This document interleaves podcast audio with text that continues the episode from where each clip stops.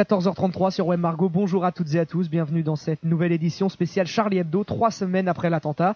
Avec moi pour présenter cette nouvelle émission, aujourd'hui Arthur Massot, bonjour. Bonjour Léo Prunier. Voici les titres de cette édition du mardi 27 janvier 2015. Je suis Charlie, trois semaines après l'attentat qui a uni la France. Que devient le hashtag francophone le plus publié de l'histoire des réseaux sociaux? Quelle en est son origine? Océane nous explique tout dans un instant. Un autre regard sur l'actualité. Comment réagissent les journalistes présents à l'étranger? Leur situation a-t-elle changé depuis les événements survenus il y a trois semaines? Edith Bouvier, journaliste freelance, et Claude Guibal, responsable du service politique étrangère de France Culture, ont répondu à nos questions. Nous vous rappellerons également les principaux faits, comme le tirage exceptionnel et les théories de complot qui sont apparues sur les réseaux sociaux. Joseph nous résume tout dans la première partie de notre émission. Comment chacun perçoit la laïcité? Quelles sont les nouvelles mesures de la ministre de l'Éducation? L'équipe de Web Margot débat sur ce sujet dans cette édition. N'oubliez pas que vous pouvez suivre Web Margot sur les réseaux sociaux, notamment Twitter, et euh, le compte de la radio, at Web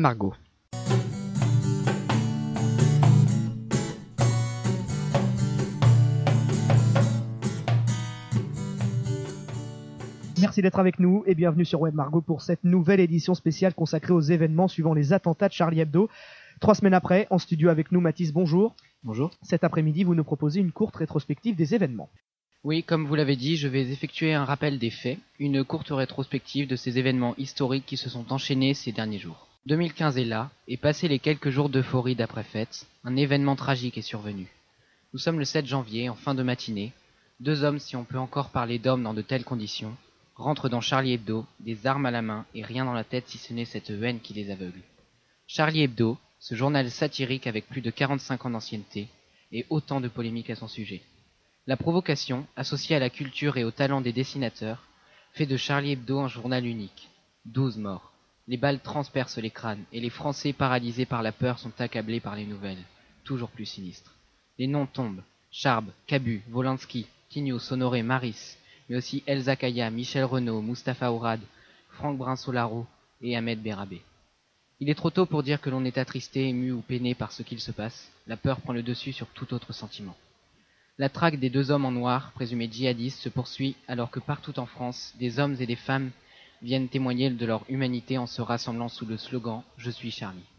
Toute la journée, on assiste à des hommages qui se traduisent par des actions diverses. Il s'agira d'une chanson comme d'une minute de silence portée par le bruit des larmes et des dessins fleurissent le long des murs, preuve que l'on ne reste pas indifférent face à de tels actes. Tout homme veut montrer qu'il est touché. Le silence, l'encre, la musique, les discours, l'émotion n'a pas de forme propre. En fin de soirée, les deux suspects sont identifiés. Ils sont frères, français, et la théorie d'un attentat djihadiste est confirmée. En effet, les frères Kouachi, membres de la filière des buts Chaumont, sont en cavale. Le plan Vigipirate est au niveau alerte attentat, et des villages entiers sont passés au peigne fin par les équipes du GIGN. Comme si cela ne suffisait pas, le lendemain, Amédi Koulibaly, ami des terroristes, tue une policière et effectue une prise d'otage dans un supermarché cachère. Outre ces horreurs parmi tant d'autres commises par ces fanatiques, la France est belle, la France est debout. Tous les partis politiques font fi de leurs différences. Les symboles nationaux rendent hommage à ces hommes morts pour la liberté d'expression. On se souviendra de la tour Eiffel qui s'est éteinte, du fameux Paris et Charlie projeté sur l'arc de triomphe, ou encore des drapeaux en berne. L'élan de soutien se caractérise par des manifestations comme celle du 10 et 11 janvier où des millions de personnes ont défilé, aussi bien dans le silence qu'avec des slogans comme On n'a pas peur. Ils ont marché, la mine accablée mais avec cette fierté d'être français, d'être ensemble pour témoigner leur soutien. La haine n'a pas dépassé les quatre murs de la salle de rédaction, alors que l'humanité a été, été au-delà des frontières et des religions. En 2015, le monde ne s'est pas décroulé, pas plus que la liberté de presse. Le monde a montré ce qu'était une république. Merci beaucoup Mathis. Ce n'était au début qu'un simple logo, mais la diffusion de son image a pris une dimension gigantesque. En logo retweeté près de 5 millions de fois, et les chaînes de télévision l'ont inscrit dans leur habillage pendant quelques jours. Je parle bien sûr de Je suis Charlie. Vous n'avez pas pu, pardon, pas pu passer à côté si vous avez fréquenté les réseaux sociaux pendant l'emballement médiatique. Alors que se cache derrière ces trois mots Océane, bonjour. Bonjour. Pour Web Margot ce matin, vous avez mené les recherches. En effet, Léo, trois mots s'exposent à la face du monde depuis le 7 janvier. Le Je suis Charlie se trouve sur toutes les lèvres. Il s'étale sur d'immenses pancartes dans les rassemblements en hommage aux victimes des attentats. Il s'invite à la une de la presse internationale, dans les vitrines des magasins, à la cérémonie des Golden Globes et même à la boutonnière des passants. Ce slogan est une création de Joachim Ronsin, directeur artistique du magazine Styliste. Ce 7 janvier, Joachim Ronsin se trouve en conférence de rédaction lorsqu'il apprend sur Twitter qu'une fusillade a eu lieu dans les locaux de Charlie Hebdo. Il se demande alors comment exprimer le choc qu'il ressent. Que reste-t-il à dire face à cette horreur? Le Nous sommes tous américains, publié en une du Monde au lendemain du 11 septembre, le Je suis un Berlinois, prononcé par Kennedy en 1963, ainsi qu'un livre-jeu pour enfants, Où est Charlie, de Martin Hanford, qu'il lit avec son fils, lui traverse l'esprit. Ces idées ont créé un alliage, un métal fort qui est ce slogan, explique-t-il un matin dans un café parisien. Il recherche des mots justes pour raconter au mieux cette histoire qui le dépasse. Joachim Ronsin conserve le logo de Charlie, adapte la police de Stylis pour le Je suis, et choisit des lettres blanches et grises sur un fond noir. À midi 52, l'image est tweetée. Aujourd'hui, on compte plus d'un million de photos postées sous le hashtag Je suis Charlie sur Instagram et plus de 5 millions sur Twitter.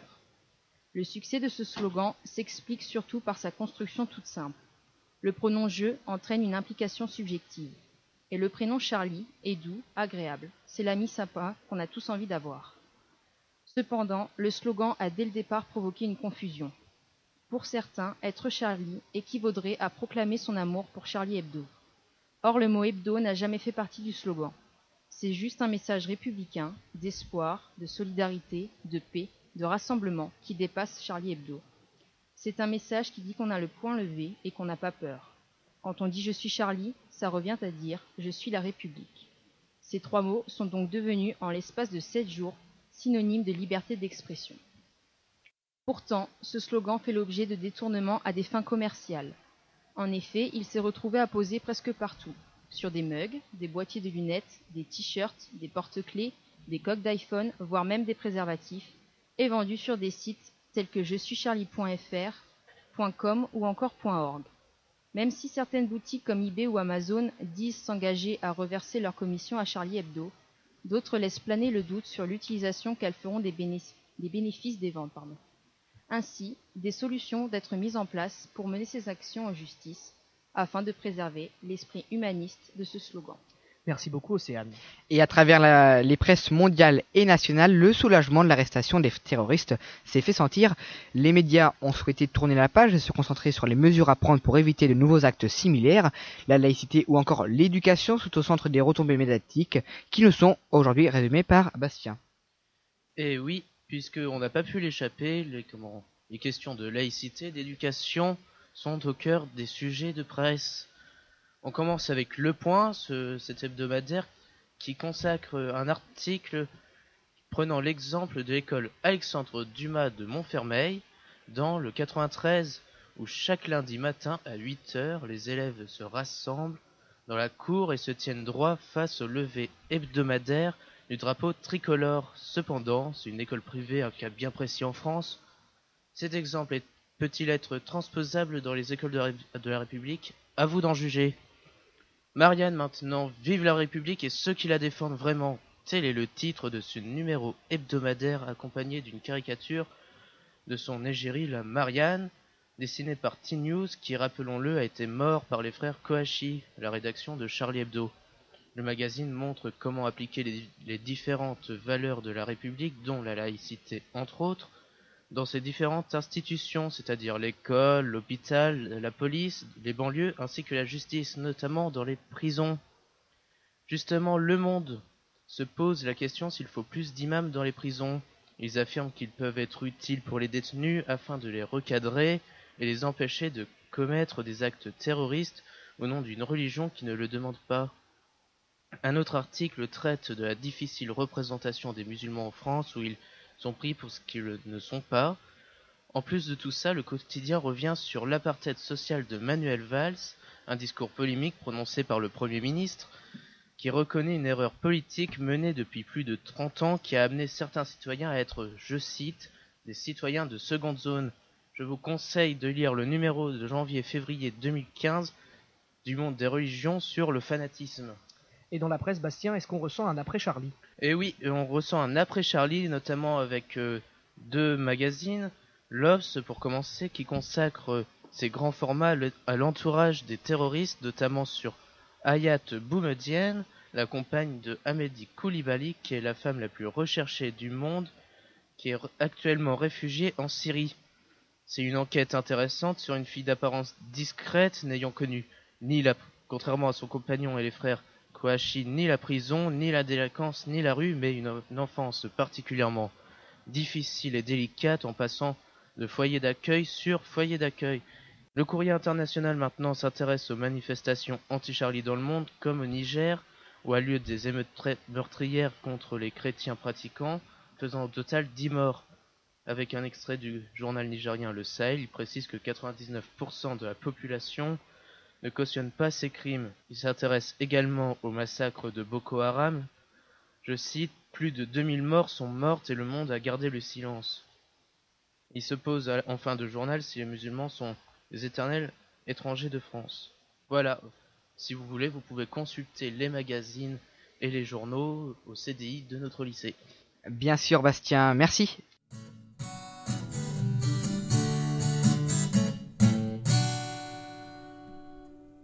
De nombreux événements sont donc intervenus à la suite de la prise d'otages, interpellation, gros tirage de Charlie Hebdo ou encore théorie du complot. Les actualités de ces derniers jours sont sélectionnées par Joseph Ringard.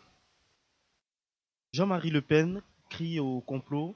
L'ex-président du Front National, Jean-Marie Le Pen, a déclaré le vendredi dernier au journal russe Komsomolskaya Pravda que les attentats ayant secoué la France portaient, je cite, peut-être la signature des services secrets. Dimanche, devant des militants FN, il a affirmé que les terroristes étaient membres d'une organisation secrète, affirmant même qu'un plan média était préparé à l'avance. Ses propos ont été désavoués par sa fille, Marine Le Pen, et le numéro 2 du parti, Florent Philippot. Lassana Batili, naturalisé français, l'employé de l'IPEC de la porte de Vincennes Lassana Batili, qui avait sauvé la vie à six otages, dont un enfant en bas âge, a été naturalisé français le mardi 20 janvier dernier il s'est exprimé dans un court discours de cinq minutes. En voici quelques extraits. Les gens sont égaux. Pour moi, il n'y a pas question de couleurs. Les gens me prennent comme un héros, mais moi je ne suis pas un héros. Pour moi, je suis lassana, je resterai moi-même. J'ai besoin d'aller rejoindre ma famille en Afrique pour le rassurer et besoin de leur regard leurs conseils et leurs bénédictions. J'espère être soutenu de demain comme je suis aujourd'hui. Je suis tellement content d'avoir double nationalité. Vive liberté, vive amitié, vive la solidarité, vive la France. Manuel Valls parle de ghetto. Le Premier ministre Manuel Valls a présenté jeudi dernier de nouvelles mesures en matière de politique de la ville et a proposé une, je cite, politique de peuplement contre la ghettoisation, la ségrégation. Quelques jours plus tôt, il avait parlé à apartheid. Ces ghettos cités par Manuel Valls seraient au nombre de 64 selon le journal du dimanche. Vous n'avez encore rien vu. Ces propos choquants viennent de l'État islamique, qui salue les attentats exécutés par les djihadistes, notamment en France contre la rédaction de Charlie Hebdo, Amédi Koulibaly, le preneur d'otages de la porte de Vincennes, rappelons-le, se revendiquait de l'État islamique. L'État islamique connu pour ses actes de barbarie à l'égard des journalistes occidentaux. Interpellation, opération RAID GIPN. Dans la petite commune de Lunel, dans l'Hérault, le RAID et le GIPN ont mené ce mardi matin aux alentours de 6h30 un coup de filet anti-djihadiste. Ils indiquent avoir démantelé une filière djihadiste. Six personnes ont été interpellées. En octobre, quatre jeunes de Lunel avaient été tués en faisant le djihad en Syrie. Merci Joseph. Dans un instant sur Web Margot, notre débat sur la laïcité avec l'ensemble de la rédaction. Nous parlerons également des événements vus de l'étranger. C'est juste après Bellevue, c'est Gates sur Web Margot. Bon après-midi.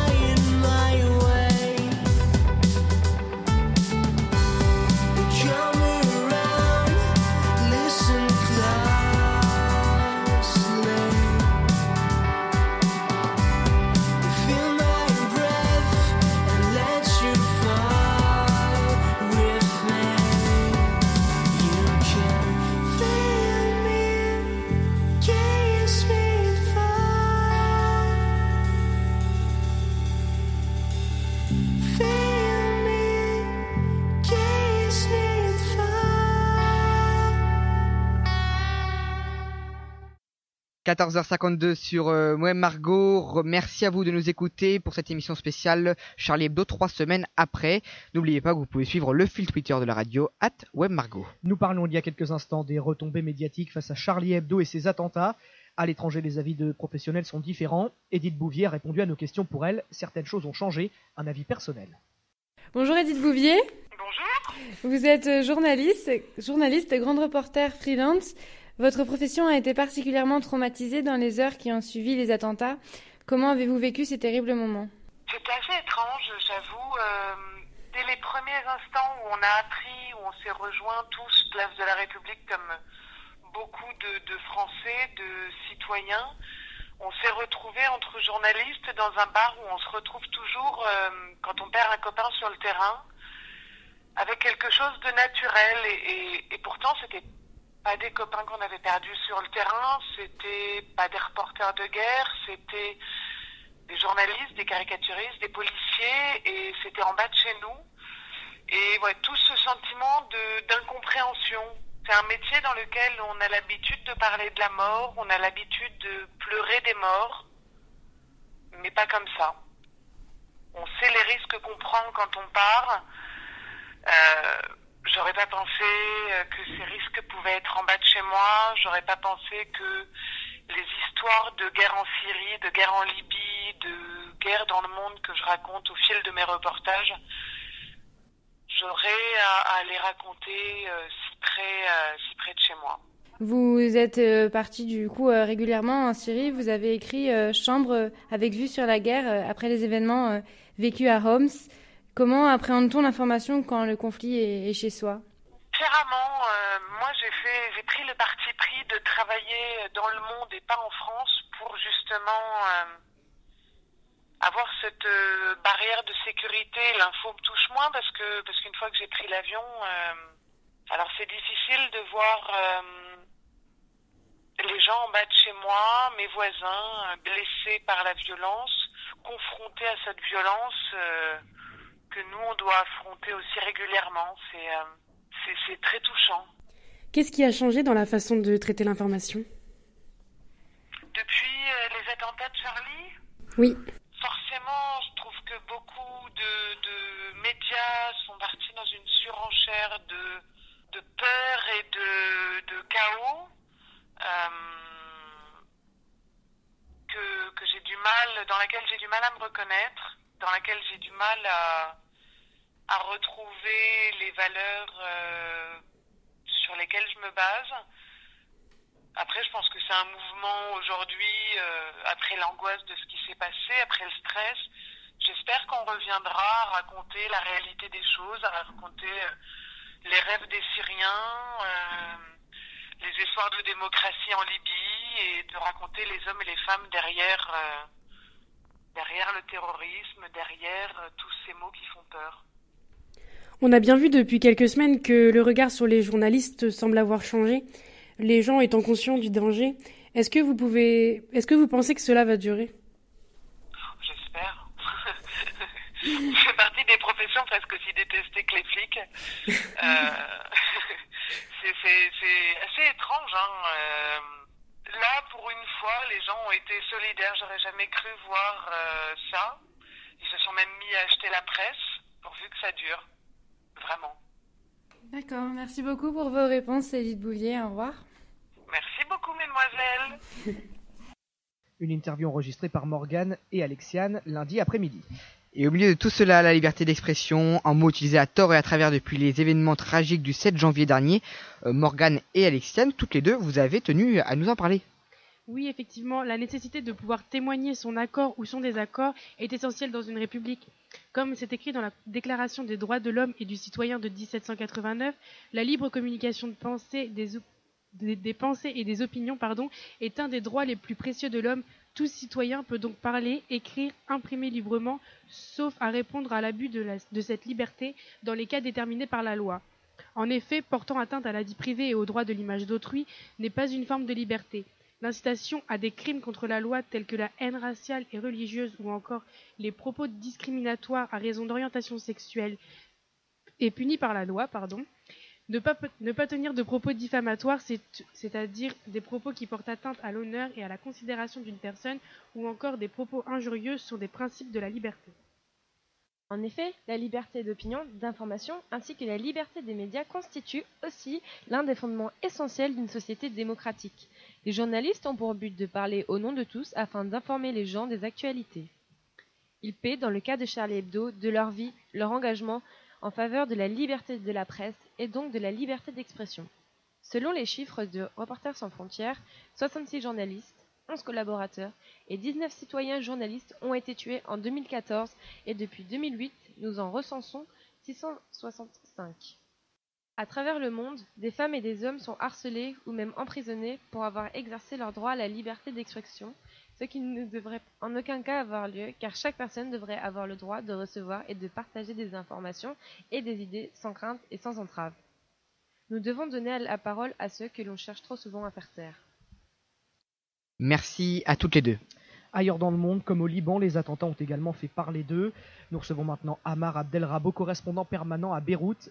Les réactions étaient vives dans les pays arabes.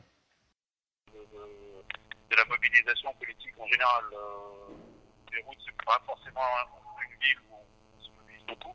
Mais moi, je trouve que 500 personnes qui sont venues dire je suis Charlie, mais qui sont aussi venues dire je suis aussi euh, Samir, par rapport à un journaliste libanais qui avait été tué il y a quelques années juste parce qu'il avait écrit des articles qui déplaisaient. Donc je suis aussi avec plein de prénoms de Syrie, de Palestine, etc. Parce que malheureusement, dans cette région du monde, euh, nous sommes Charlie, entre guillemets, depuis très très longtemps. C'est des choses qu'on connaît. Il y a des caricaturistes qui sont régulièrement emprisonnés, qui sont battus, qui sont euh, assassinés, juste parce qu'ils dessinent.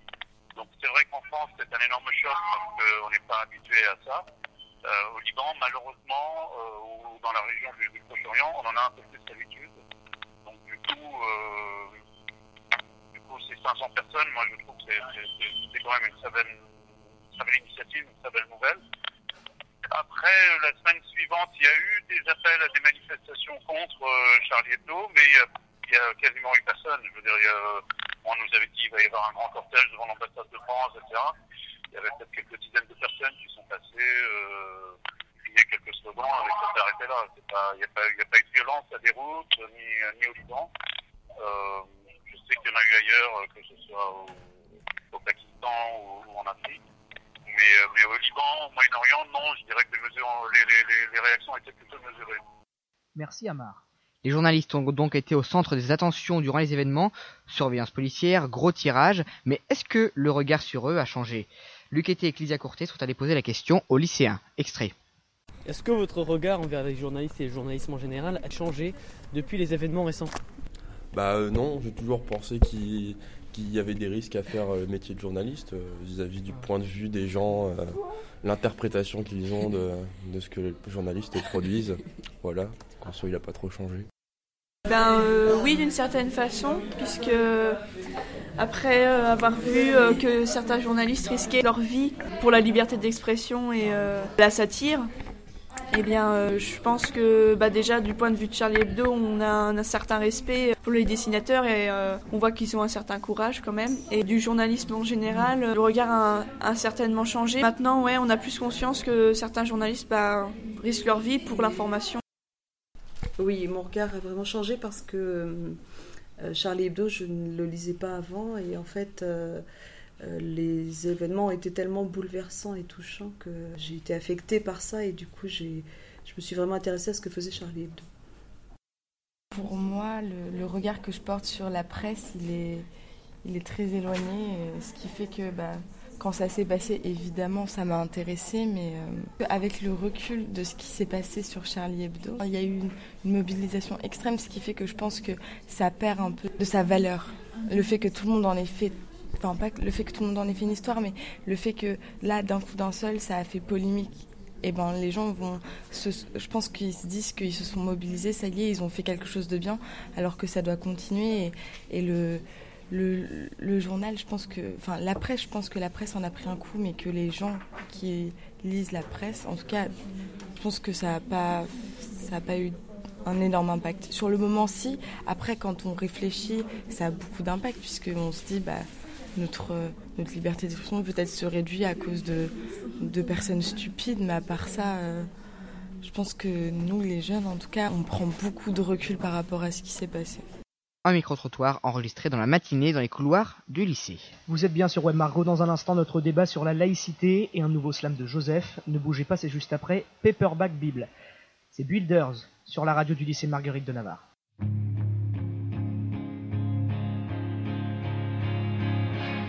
I've been searching for the answers, but in everything.